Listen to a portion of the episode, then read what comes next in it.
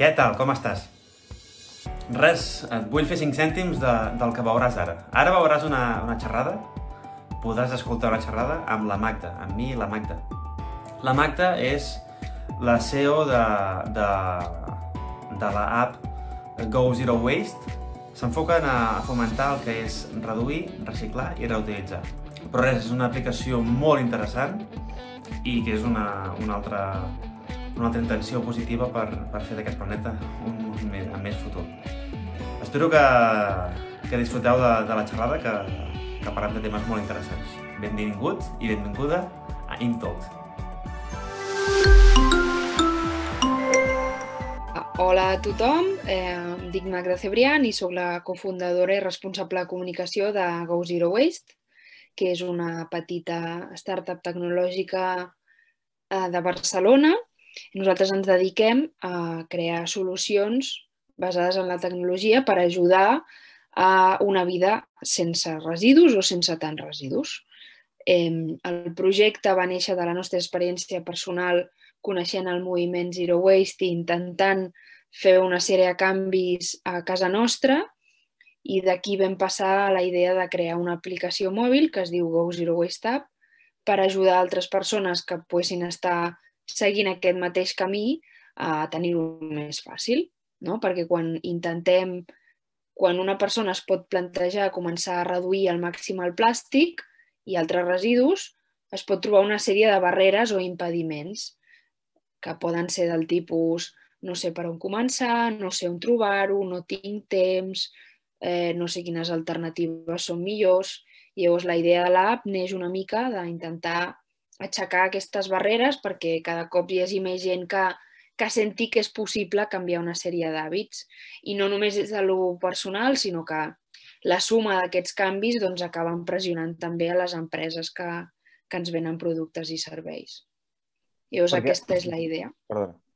No, t'anava a preguntar. L'app la, ofereix a poder trobar qualsevol, alternat... bueno, qualsevol alternativa al, al producte uh, més habitual, però amb una, és una alternativa zero waste? Sí, el, sí. Com funciona? Bueno, clar, està feta sota la idea del residu zero, que bàsicament és, a grans trets, és aplicar la, la famosa jerarquia de les R's, de primer reduir, després reutilitzar, després reciclar, i li pots afegir moltíssimes. Pots eh, dir, eh, repensar primer de tot no? el sistema, com consumim, com estan fetes les coses, reparar tot el que puguis, hi ha moltes més R's. Però bueno, les bàsiques són sempre seguir aquesta jerarquia de primer reduir tot el que puguem, després reutilitzar i allargar la vida de, dels nostres objectes tot el que puguem i després, eh, quan tot això no sigui possible, reciclar sempre al final d'aquest camí. I després, per exemple, en anglès s'inclou una altra R que en, que en català i castellà no funciona, que és rot, que es refereix al tema del compostatge. Perquè quan mm. parlem de residus, el, el residu orgànic és molt important i molt abundant. I hi ha dades, per exemple, hi ha una dada de 2011 de la, de la FAO, de l'Organització Mundial del, del, de l'Alimentació, eh, que diu que un terç del menjar total del món es, es, es malbarata. I això és una cosa que la gent quan pensa en residus pensa molt més en plàstic, potser en els abocadors, uh -huh. però el tema de l'orgànica és molt, molt, molt important. Llavors, el moviment Residu Zero una mica el que impulsa és tota la sèrie de canvis que es pot fer no només a nivell individual, sinó també col·lectiu, per mm, eliminar, o sigui, la idea radical és eliminar el concepte de residu i que tot, tot, tot s'aprofiti. I d'aquí es pot lligar també al concepte d'economia circular, és a dir, uh -huh. treure la idea de que vivim en una economia li lineal on extraiem matèries de, del planeta, les, uh, les, um, les transformem, les venem, li donem un ús i les tirem. No? Això és l'economia lineal. Després, si incorpores el reciclatge, doncs part d'aquesta línia entra en, en bucle i una part es reprofita, però això no és suficient. I l'economia circular és aquesta idea radical d'eliminar el concepte de residu i que tot, tot, tot s'aprofiti si no infinitament al màxim. I detectar d'on venen aquests fluxos de residus i actuar sobre ells per, per crear un, un cercle infinit, que al, al final és el que fa la natura.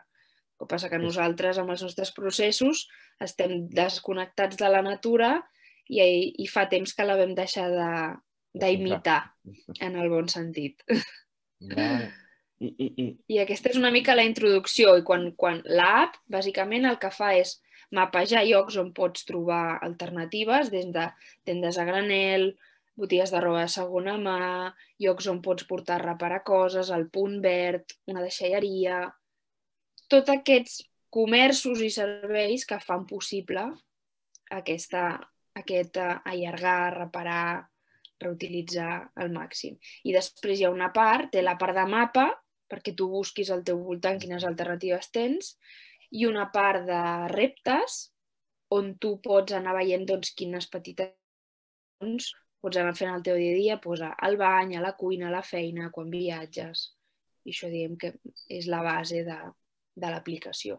I després nosaltres doncs, ens dediquem a temes de, de, de campanyes de difusió, prevenció de residus i, i també molta comunicació i molta divulgació perquè a vegades la diferència entre començar o no començar és, és conèixer aquestes coses, no? que te les expliquen en 10 minuts i et pot canviar molt eh, la manera en què, en què veus les coses, que d'això es tracta. Ostres. I, que xulo. I, i, i d'economia de, circular, quines... Hi ha alguna, jo què sé, empresa que, que sigui així famosa que ho apliqui? O curiositat, ara, eh? Moltíssimes, moltíssimes. Per la gent que vulgui aprendre més d'economia circular, l'organització que és un referent sobre això és una fundació anglesa que es diu Ellen MacArthur Foundation i encara que la majoria de recursos estan en anglès, la seva pàgina web està plena de, de vídeos, d'informes, d'exemples d'un munt d'empreses que estan fent coses. Llavors, com hem comentat, no, hi ha el tema de eh, reduir i eliminar el que és superflu eh, reutilitzar al màxim i reciclar. No? Només agafant aquests tres conceptes hi ha un munt d'empreses que ho estan treballant d'una manera o d'una altra. Per exemple, hi ha una empresa que el que està fent és, eh, per exemple, sobretot a l'Àsia i a països més subdesenvolupats hi ha un gran problema amb el tema dels, com els saquets de monodosi, no? De, jo què sé, de ketchup, de sopa, de mm. cafès, sobretot per les, per les classes i per les cla... aquí ho veiem més com a hostaleria i coses així, però per, en països més pobres eh, les monodosis aquestes és una opció barat, eh, econòmica per la gent amb menys recursos. vale? o sigui, estàs distribuint plàstics i saquets d'un sol ús de quantitats molt petites a gent que no té la consciència ni la infraestructura per després fer un, gestionar aquests residus eh, correctament. No? Llavors, aquesta persona no l'has de culpar perquè fa, fa el que pot i està satisfent necessitats de primer ordre. És l'empresa que està comercialitzant això, que ha de trobar una alternativa. Doncs, per exemple, hi ha una empresa que el que ha fet és inventar-se un recobriment fet d'alga que és comestible i llavors tu elimines el packaging perquè el converteixes en algo que es dissol amb aigua o te'l pots menjar directament. Mm. Estàs eliminant l'envàs. El mateix passa amb una marca que ha fet una, una ampolla de sabó líquid que l'ampolla sí, en si és sabó sòlid. Llavors tu utilitzes el 100% del producte. Primer fa servir el que hi ha dins de líquid i després segueixes utilitzant l'envoltori mm. perquè és una pastilla. Llavors, hi ha molts, molts, molts exemples de com donar-li la volta a això. També hi ha doncs, molts projectes que estan treballant, per exemple, el, el món del takeaway no? és, un, és un drama, doncs estan treballant com, com treballar amb envasos reutilitzables, amb paqueteria reutilitzable pel tema d'Amazon i altres grans empreses de, de venda electrònica, llavors hi ha molts i molts exemples. Jo el que més recomano eh, és que si voleu conèixer exemples, eh, hi ha un podcast que es diu Dissenyo Circular, que té molt bons exemples i després la Fundació Ellen MacArthur a la seva web té un, un munt d'exemples. I, bueno, I després, evidentment, hem de pensar a nivell industrial, no? Per exemple, aquí a Espanya tenim un gran, gran, gran excedent de, per exemple, eh, pinyols d'oliva, perquè som un gran productor d'oli d'oliva. Tots aquests pinyols, pels productors, és un residu. Hi ha moltes empreses que estan investigant per veure què fan amb aquest pinyol. Uh, I nosaltres coneixem una empresa de Vilassar que està desenvolupant un material a base de pinyol d'oliva. Poden fer làmperes, poden fer plaques que s'assemblen molt a la fusta. Llavors, a nivell industrial hi ha molta gent que està investigant com agafar un residu, algo que la gent es vol treure de sobre i que no té valor en el mercat, i transformar-lo en un recurs. Ah, un recurs, un valor. I llavors què passa? Que tu deixes de veure això com escombraries i algú que et vols treure de sobre i ho comences a veure com algú de valor que, que val diners que per tant no te'n vols desprendre i vols que segueixi circulant. Llavors això és el que canvia totalment la nostra manera de fer, no? El passar d'aquesta idea de residu a recurs. Però a vegades és simple i a vegades doncs, requereix anys d'investigació, patents, moltes coses, no? I llavors, bueno, hi ha coses més senzilles i menys, però al final l'economia circular el que busca és tornar aquesta idea de que res es desaprofita i com en un bosc, si es mor un arbre, aquell arbre no es queda allà i és escombraria. És aliment, és, eh, són nutrients pel, pel terra, és la casa de molts tipus d'organismes, no? Pues és agafar aquesta idea i dir què estem fent en un món de recursos il·limitats malbaratant tantes coses que s'haurien d'aprofitar al 100%. I a més, amb el, amb el fet de que vivim en un món profundament desigual, on hi ha molta gent que viu en la superabundància, moltíssima gent, moltíssima més gent que viu en la superescassetat i llavors aprofitar millor els recursos també és un tema de justícia i d'igualtat. Perquè, bueno, ens estem gastant milions i milions d'euros en, en investigar com anar a Mart, però s'hauria de gastar molts i molts més diners en saber com aprofitem molt millor els recursos del recursos. planeta on, on vivim, no? Ja, ja, ja, ja. I bueno, aquesta és la idea, que realment és molt poderosa i a, a mesura que la coneixes et comença a canviar la teva visió del món, no? I comences a veure com és... estem malbaratant una, una gran riquesa. I ja que som, som molt intel·ligents com a espècie, mm. però la qüestió és cap a on orientem els esforços, els diners i la nostra intel·ligència. Perquè capaços, capaços de tot ho som. La qüestió és què interessa, no? Per això la, la idea d'economia circular es centra molt en fem-ho econòmicament interessant, no? L'economia circular no et parla tant d'activisme, sinó de fer alguna econòmicament viable i atractiu, no? No és tant, ai, no tiris aquests pinyols d'oliva perquè estàs conscienciat pel planeta, sinó perquè ja estàs veient diners i ah, tu mateix et, et preocuparàs de que jo no vagi a les escombraries perquè estaries veient diners a les escombraries, no? Llavors, bueno, sí que en el món capitalista on vivim, és jugar amb aquesta... Per, sí, per sí. més que molts ens dolgui que com a espècie no anem per un altre camí, sembla ser que aquesta, aquest discurs connecta molt més amb la gent que, que li importen els diners per sobre de, de l'economia, no? Llavors, bueno, aquesta és una mica la introducció. Està que xulo. I, i, i ara que deies... Ostres, tinc el coll.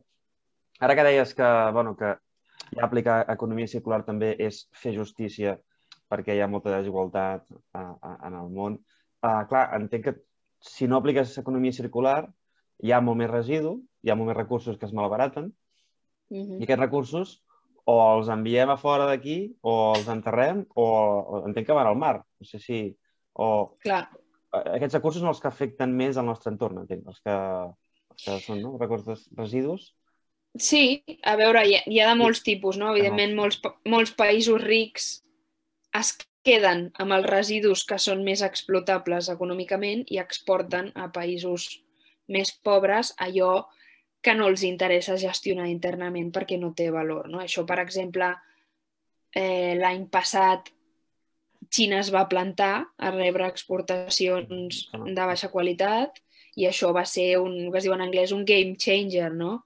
Que una superpotència importadora de residus tanqués l'aixeta, això vol dir que els països rics comencen a acumular residus a casa seva, els hi comença a costar més diners acumular i gestionar allò, i llavors diu, ui, ui, haig de fer alguna amb això, no?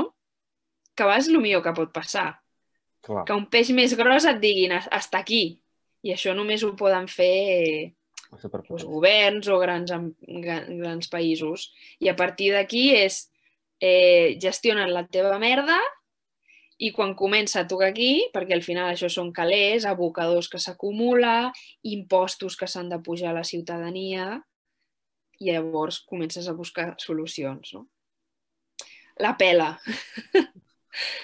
La Ok. pela abans que altres coses, però bueno, jo crec que és important conèixer aquestes dinàmiques i saber, i saber jugar al joc que es juga. Mhm. I, i, I el recurs així més, més habitual que es, que es malbarata o que es llença o que... Saps? Que es desperdicia, no sé. Uh, quin? Bueno, el, el, no sé si el número 1, però un d'ells clarament és la, el menjar, la matèria El menjar. Perquè, per exemple, a, molt, a moltes ciutats i pobles de Catalunya ja s'està començant a separar la matèria orgànica, no?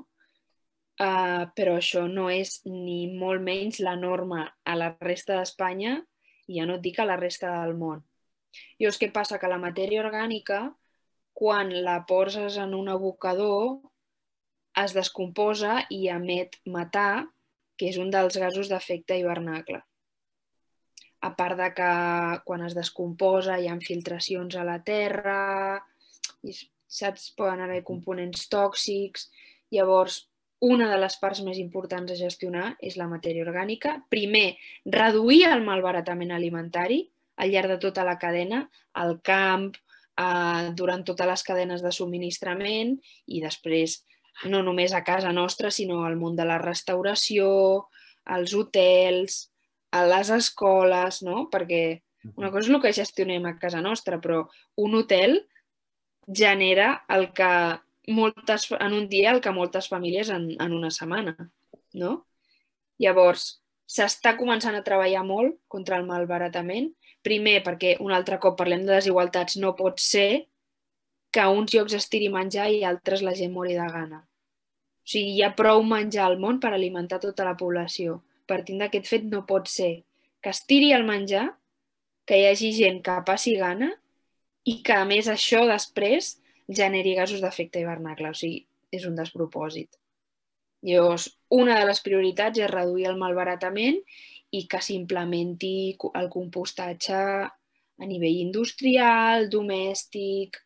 Bueno, aquest any, per exemple, Barcelona és la capital mundial de l'alimentació sostenible Ah, i és un dels... Sí.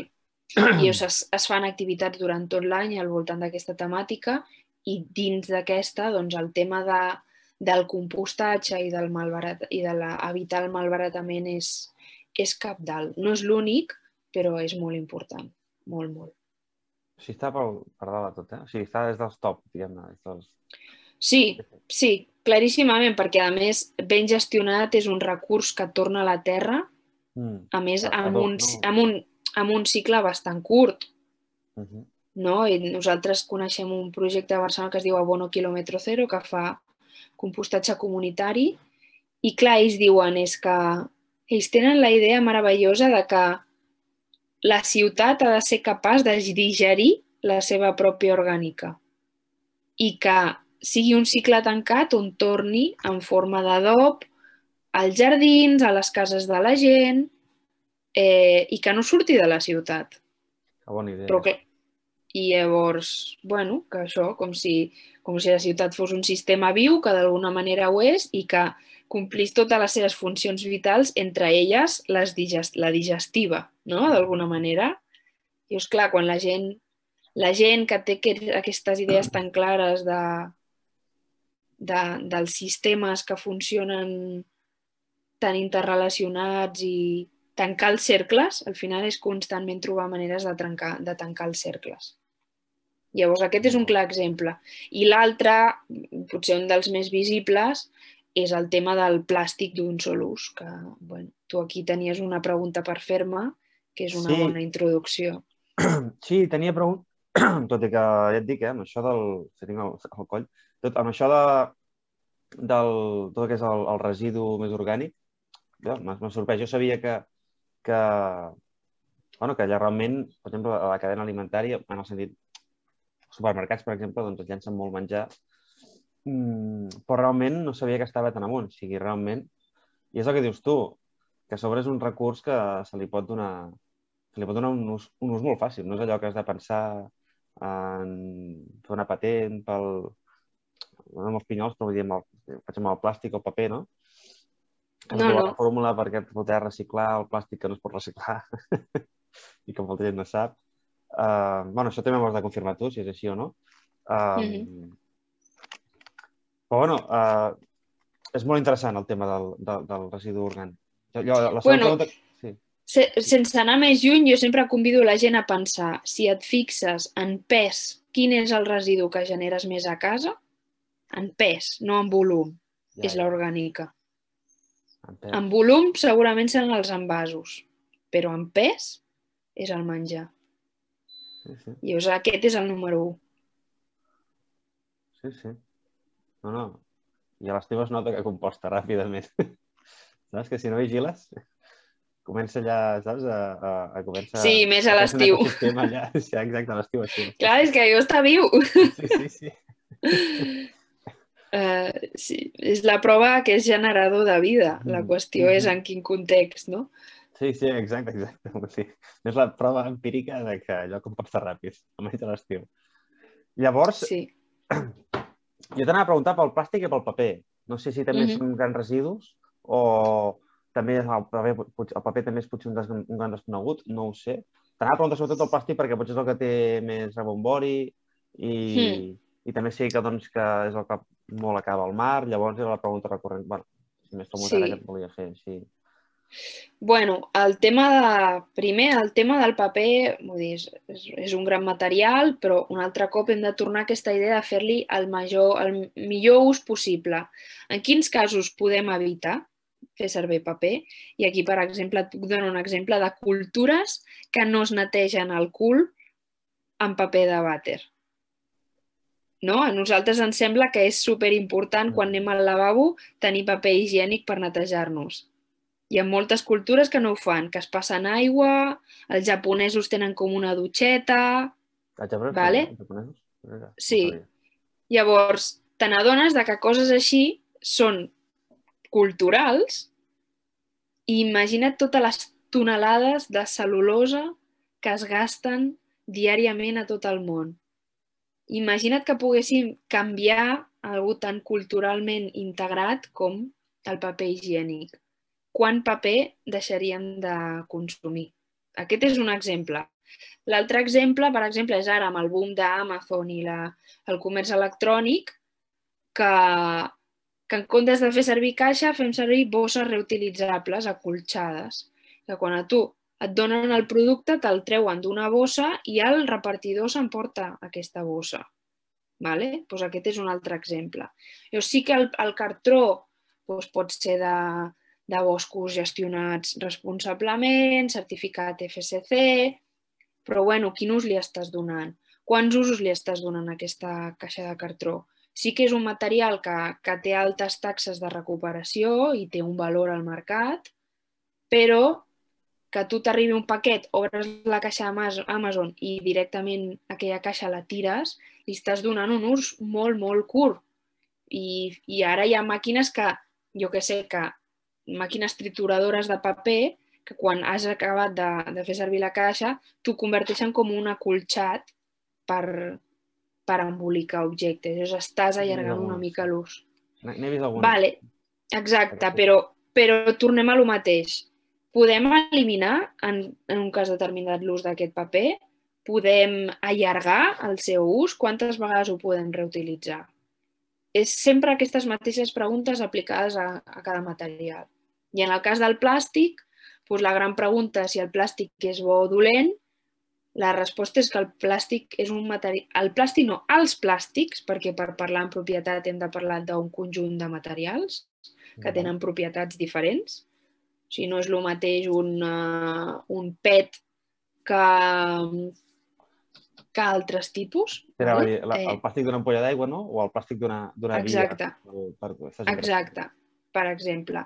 I si, si parlem dels plàstics, eh, són un material meravellós perquè tenen un munt de propietats i de seguida és molt fàcil pensar-ne algunes. Són superlleugers, són superresistents, eh, són impermeables, poden agafar un munt de formes.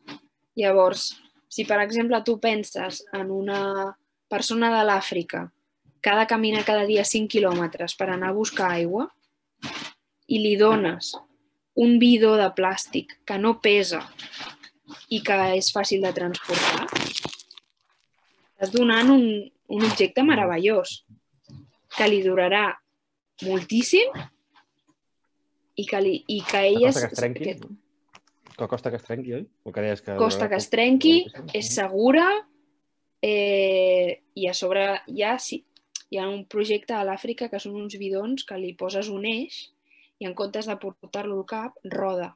Em vas parlar, tu l'em- vas parlar. Sí, Ah, sí, sí. tu l'empenyes, amb la qual això, això és super revolucionari. Aquesta persona li estàs millorant la vida moltíssim, no? Llavors, exemples així, eh, o jo que sé, el plàstic ens ha permès que els avions, que els cotxes pesin molt menys i que, per tant, consumeixin molt menys combustible. No? Llavors, és molt important veure que és un material meravellós, però el problema és l'ús que li estem donant, sobretot el, el, el sol ús, no? El, el plàstic d'un sol problema. ús és el que és intolerable perquè tu, si a tu et donessin un, una, un tros de mercuri o d'urani, tu tens perfectament integrat que allò és un recurs que no pots abandonar a la natura i que s'ha de gestionar correctament. Pues hem de introduir una mica aquesta idea amb el plàstic. No és una cosa que li podem donar un ús curt i, i que no puguem eh, gestionar correctament. Eh, Senzillament, molts usos mm, del plàstic s'aniran eliminant o s'haurien d'anar eliminant, s'han de substituir per altres materials i després, en altres casos, haurem de crear circuits on això es recuperi molt més i no, i no, i no sigui aquest ho faig servir dos segons i ho tiro i me n'oblido. Això és el que aquesta cultura de, de l'u- l'usar i tirar és el que ha de canviar en els pròxims 10 anys directament com a part de, de tot el que és emergència climàtica i, i correcta gestió dels recursos. Aquest podria ser un dels números uns, no? A canvis, el, aquest un sol ús de materials com pot ser el plàstic, doncs Mhm. reconduir-lo i que no sigui així, i bu- buscar alternatives. Exacte. Hi ha algunes vegades es tracta senzillament de prohibir-ho, altres és trobar una altra alternativa i d'altres doncs, són més difícils perquè, per exemple, tu penses en el sector sanitari, la quantitat de plàstic d'un sol ús que hi ha, és molt difícil canviar tot això. A casa nostra és més viable perquè pràcticament ja existeixen alternatives per tot. Però en altres contextos, no? com a la, a la indústria, a la sanitat, a la construcció, és molt més difícil anar substituint uh, l'ús del plàstic. Però clar, una... Sí, Digues. No, No, que- Sí, digues, digues, digues. No, que una canonada de plàstic dur potser dura dècades, bueno, doncs això és un ús com a mínim més llarg del, del, del material. I us, bueno, Sí, m'he preguntat més, més d'un cop els guants típics de en medicina que fan servir doncs, a, a la sanitat, uh, que se'n fan servir moltíssims, oi?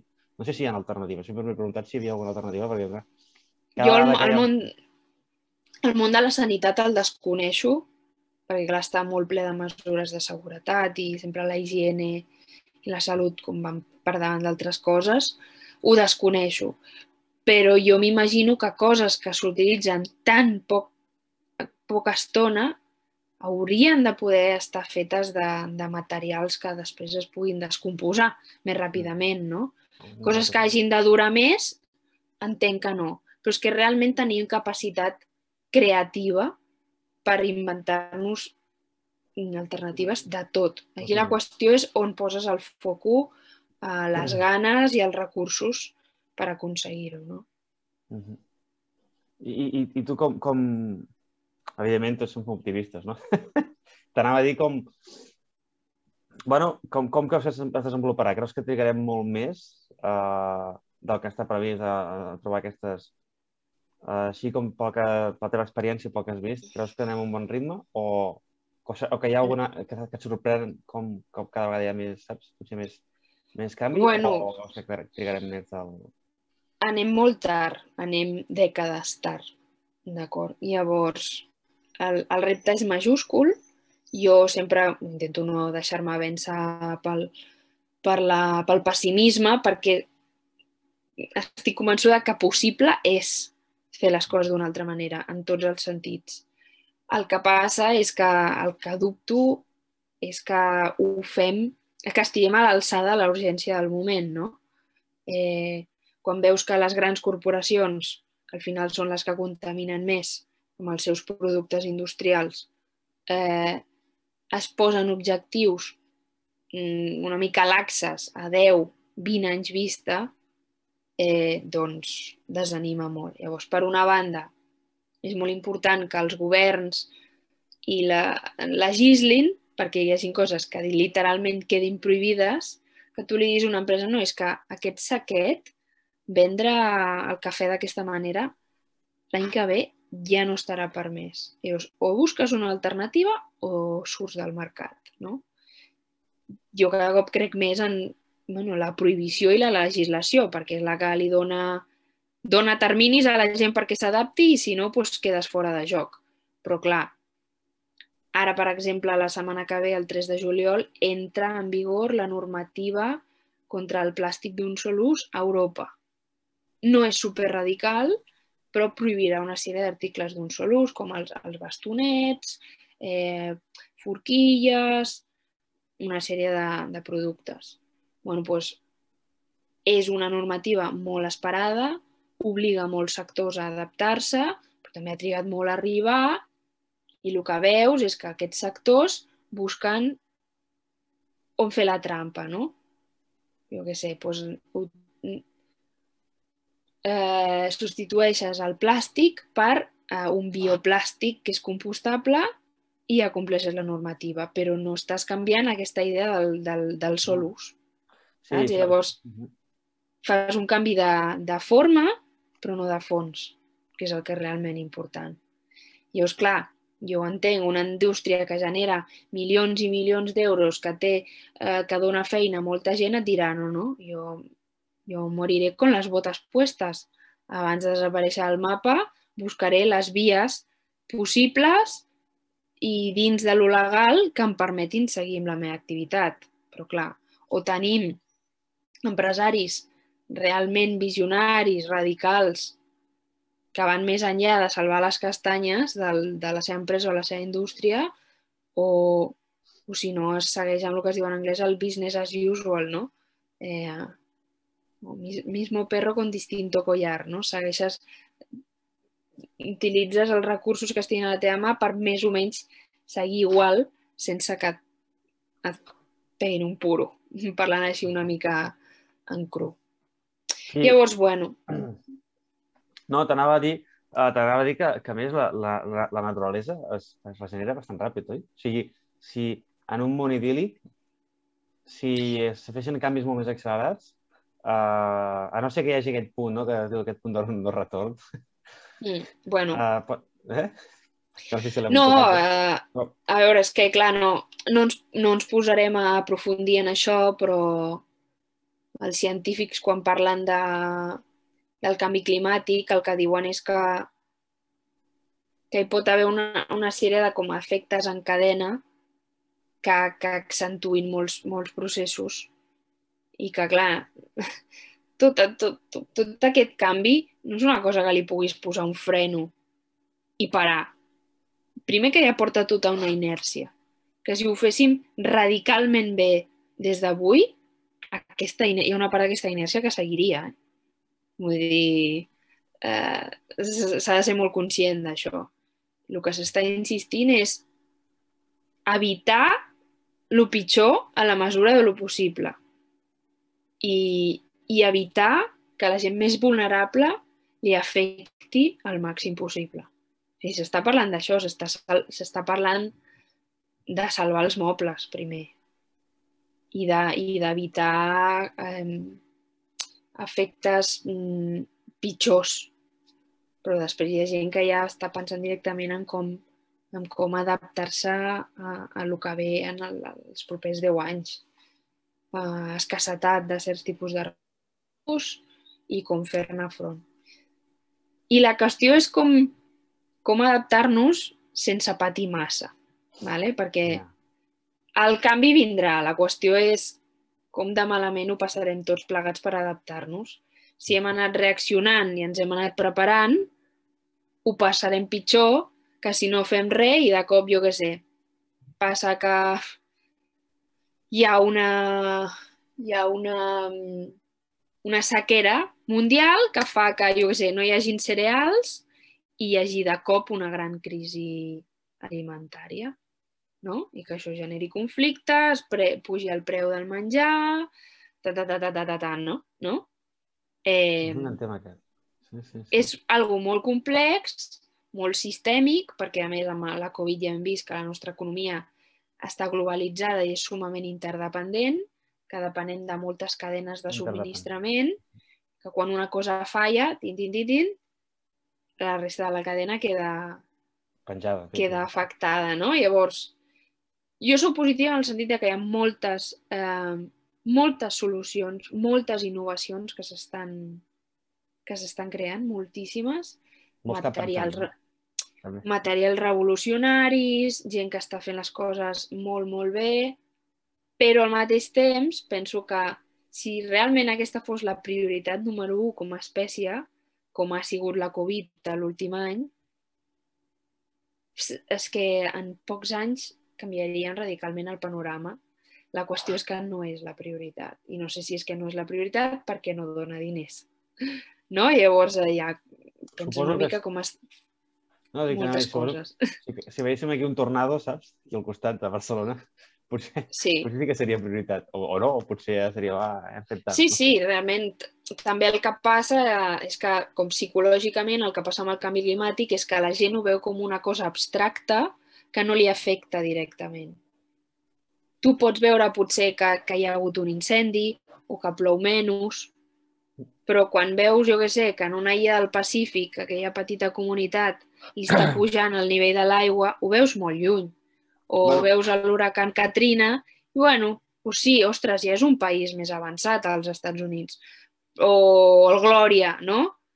Però no és algo que diguis, no, no, jo, jo haig de fer alguna cosa avui, sempre. No? El, no... Jo, jo, jo, és jo difícil. sovint, sovint ho, ho, dic que, que, que, que és molt guai. És a dir, és molt guai que, que no tinguem la brossa pel carrer, però el fet de no tenir la brossa al carrer i la veges, no ets conscient de l'efecte que fas. No, del dany que Exacte, fas. et, et No desconnecta de- del problema. Sí, si, si, si, si anessis a la platja i veiessis tot el que hi ha, no? Si, el dia que vagis a la platja i veies que hi ha una, una bueno, ampolla allà, bueno, moltes ampolles flotant, jo què sé, molta brutícia, potser ja, ostres, potser no, no ho estic fent bé, però clar, com que, bueno, com que no ho veus a, a, a simple vista, en canvi, hi ha un, que no sé si ho sabràs, però suposo que sí, hi ha un poble, a, bueno, pobles de l'Índia, no? com que la brutícia o el plàstic el tenen ja a, a l'ordre del dia, han prohibit el plàstic, o han prohibit les bosses de plàstic. No? Les tenen prohibides per llei perquè, perquè és que no, no poden gestionar-ho, no? i suposo que també és tan evident que no poden acumular més, més, uh, més residu que diuen aquí s'ha acabat. Aquí, com que tenim els recursos per, no? per anar-ho amagant, fa que tinguem, Exacte. tinguem menys. Bueno, no? anar-ho amagant, anar-ho Exportant. o anar-ho cremant. Però clar, eh, és un punt molt important el que has dit, no tenim una relació real amb els residus que nosaltres generem. Baixem el contenidor i ho deixem i ens oblidem. I llavors pensem que hem reciclat. Però en veritat el que hem és màxim separat. Hem separat i una part d'allò es reciclarà millor o pitjor i una altra s'anirà a l'abocador o s'exportarà a un país poble o es cremarà. Llavors, si nosaltres estiguéssim obligats a cada un de nosaltres a acumular tot el que generem a casa, que és un gran exercici que jo recomano, fer-ho durant una setmana, ni que sigui, t'asseguro que en qüestió de dies tots ens tornaríem, vaja, residu zero a tope, perquè qui voldria estar acumulant tota la merda a casa? Ningú. I el mateix passa doncs, amb els països, no? Si a un país ric li diuen no, no, ja no pots exportar el teu residu de baixa qualitat a un poble, començarà a dir, eps, em costa diners, em costa problemes ambientals, anem a reduir. Anem a reduir. Però bueno, eh, i bueno, aquest és una mica la, la idea general del tema. Que guai, Maica. No et vull treure molt més temps, que sé que has de marxar, sigui que... Bueno, se sempre podem fer una segona conversa, però jo crec que sí. hi hem tocat temes interessants Sí, i, i evidentment, Sí, sí, sí, sí. doncs, podem Sí, sí, sí. seguir, del, Però seguir tirant round. del fil un altre dia. un round 2, no? La pròxima vegada. Vale, vale, Magda, quedem així, sí. Si, si, si cal, fem un altre més endavant. Però moltíssimes gràcies. Vale. Molt bé, gràcies a tu. Que vagi Vinga. molt bé i... i Fins la propera. Fins la propera. Moltes gràcies, Magda. Vinga, adeu. Adéu.